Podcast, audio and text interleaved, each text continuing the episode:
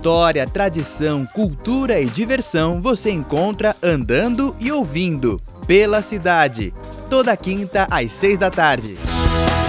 Rádio Fapcom. O som da comunicação.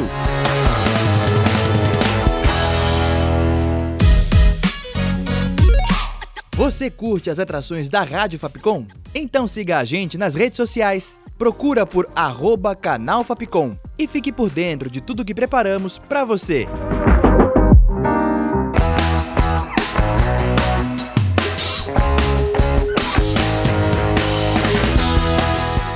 Fapcom. O som da comunicação.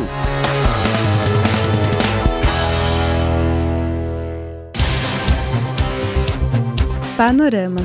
Oi, gente, esse é o podcast Panorama. Eu sou a Júlia Lira e no episódio de hoje você vai ficar por dentro das principais notícias da semana, como o assassinato do candidato à presidência do Equador, Fernando Villavicencio, o anúncio do relator da nova PEC da reforma tributária, a cúpula da Amazônia em Belém e o adiamento do M 2023.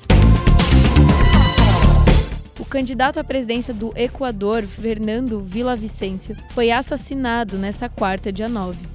Depois de sair de um comício em uma escola na cidade de Quito, ele morreu com três tiros na cabeça. Isso segundo as autoridades locais. Além dele, nove pessoas saíram feridas. Outras seis foram detidas por suspeita de envolvimento com assassinato. Um dos suspeitos foi morto depois de uma troca de tiros com a polícia. O presidente do Equador, Guilherme Lasso, declarou que o caso não ficará impune e o crime vai ser investigado. Panorama. Mais de 150 mil pessoas contribuíram com uma consulta pública sobre o novo modelo do ensino médio. O Ministério da Educação, o MEC, sugeriu o aumento da carga horária das disciplinas obrigatórias, as denominadas como Formação Geral Básica, passando de 1.800 horas para 2.400 horas. Isso faria com que as matérias optativas ou os itinerários formativos tivessem uma redução de tempo. A pesquisa foi divulgada nesta segunda, dia 7, e apontou muitas críticas à carga horária atual. Outra proposta do MEC seria incluir novamente matérias como arte, história, filosofia, educação física e outras entre as disciplinas obrigatórias. O documento vai ser analisado por setores da educação para chegarem numa versão final que vai ser enviado ao Congresso. Nessa quarta, dia 9, o presidente da Comissão de Constituição e Justiça, a CCJ, do Senado, Davi Alcolumbre, do União do Amapá, anunciou o nome do senador Eduardo Braga, do MDB Amazonas, como relator da reforma tributária. O projeto foi aprovado em julho pela Câmara dos Deputados. Já no Senado, a PEC vai passar pela CCJ e só depois seguirá para o plenário. O relator agradeceu a indicação de Alcolumbre e ainda reforçou a contribuição dos senadores e senadoras no caso.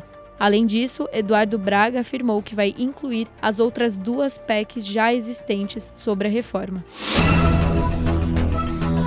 Tribunal Superior Eleitoral decidiu, por unanimidade, a aplicação de uma multa de 20 mil reais ao ex-presidente Jair Bolsonaro, do PL. A condenação aconteceu por conta de uma propaganda irregular da campanha do ex-presidente na época das eleições de 2022. A divulgação disseminava desinformação e ofensas a Lula, do PT.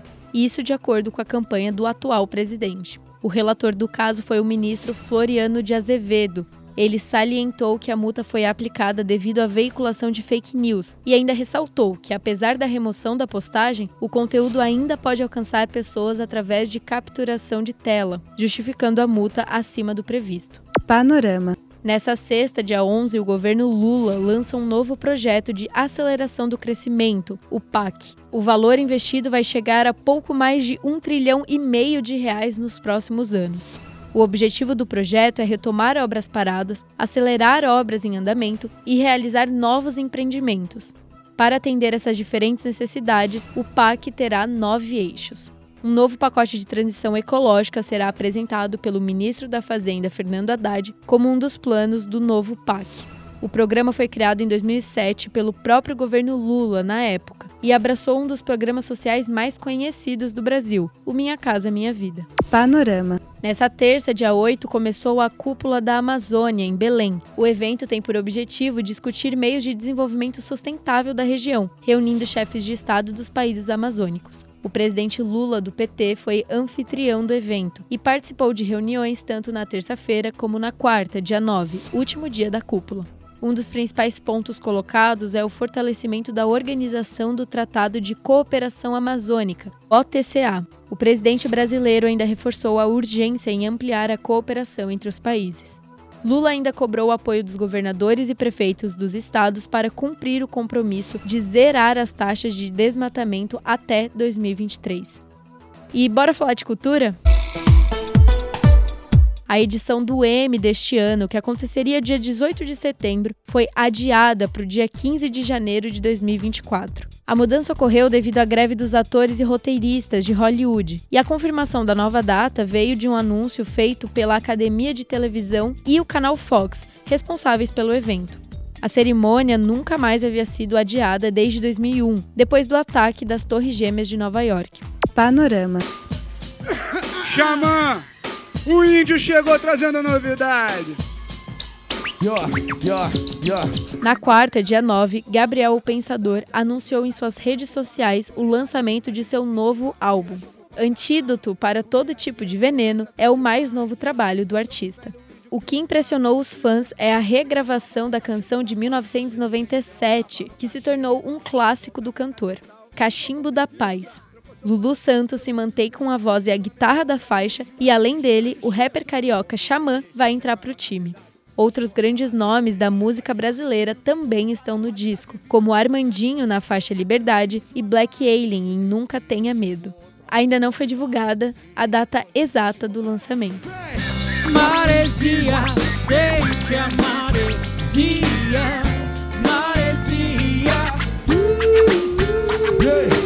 E o panorama dessa sexta chega ao fim. Eu espero que você tenha gostado e não se esqueça de nos seguir nas redes sociais.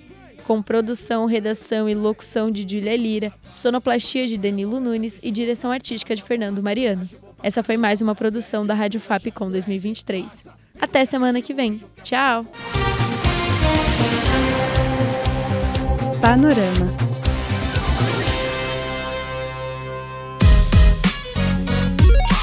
Você curte as atrações da Rádio Fapcom?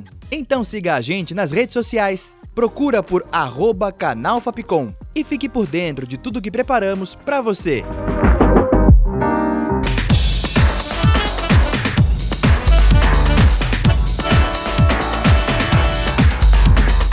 Rádio Fapcom. O som da comunicação.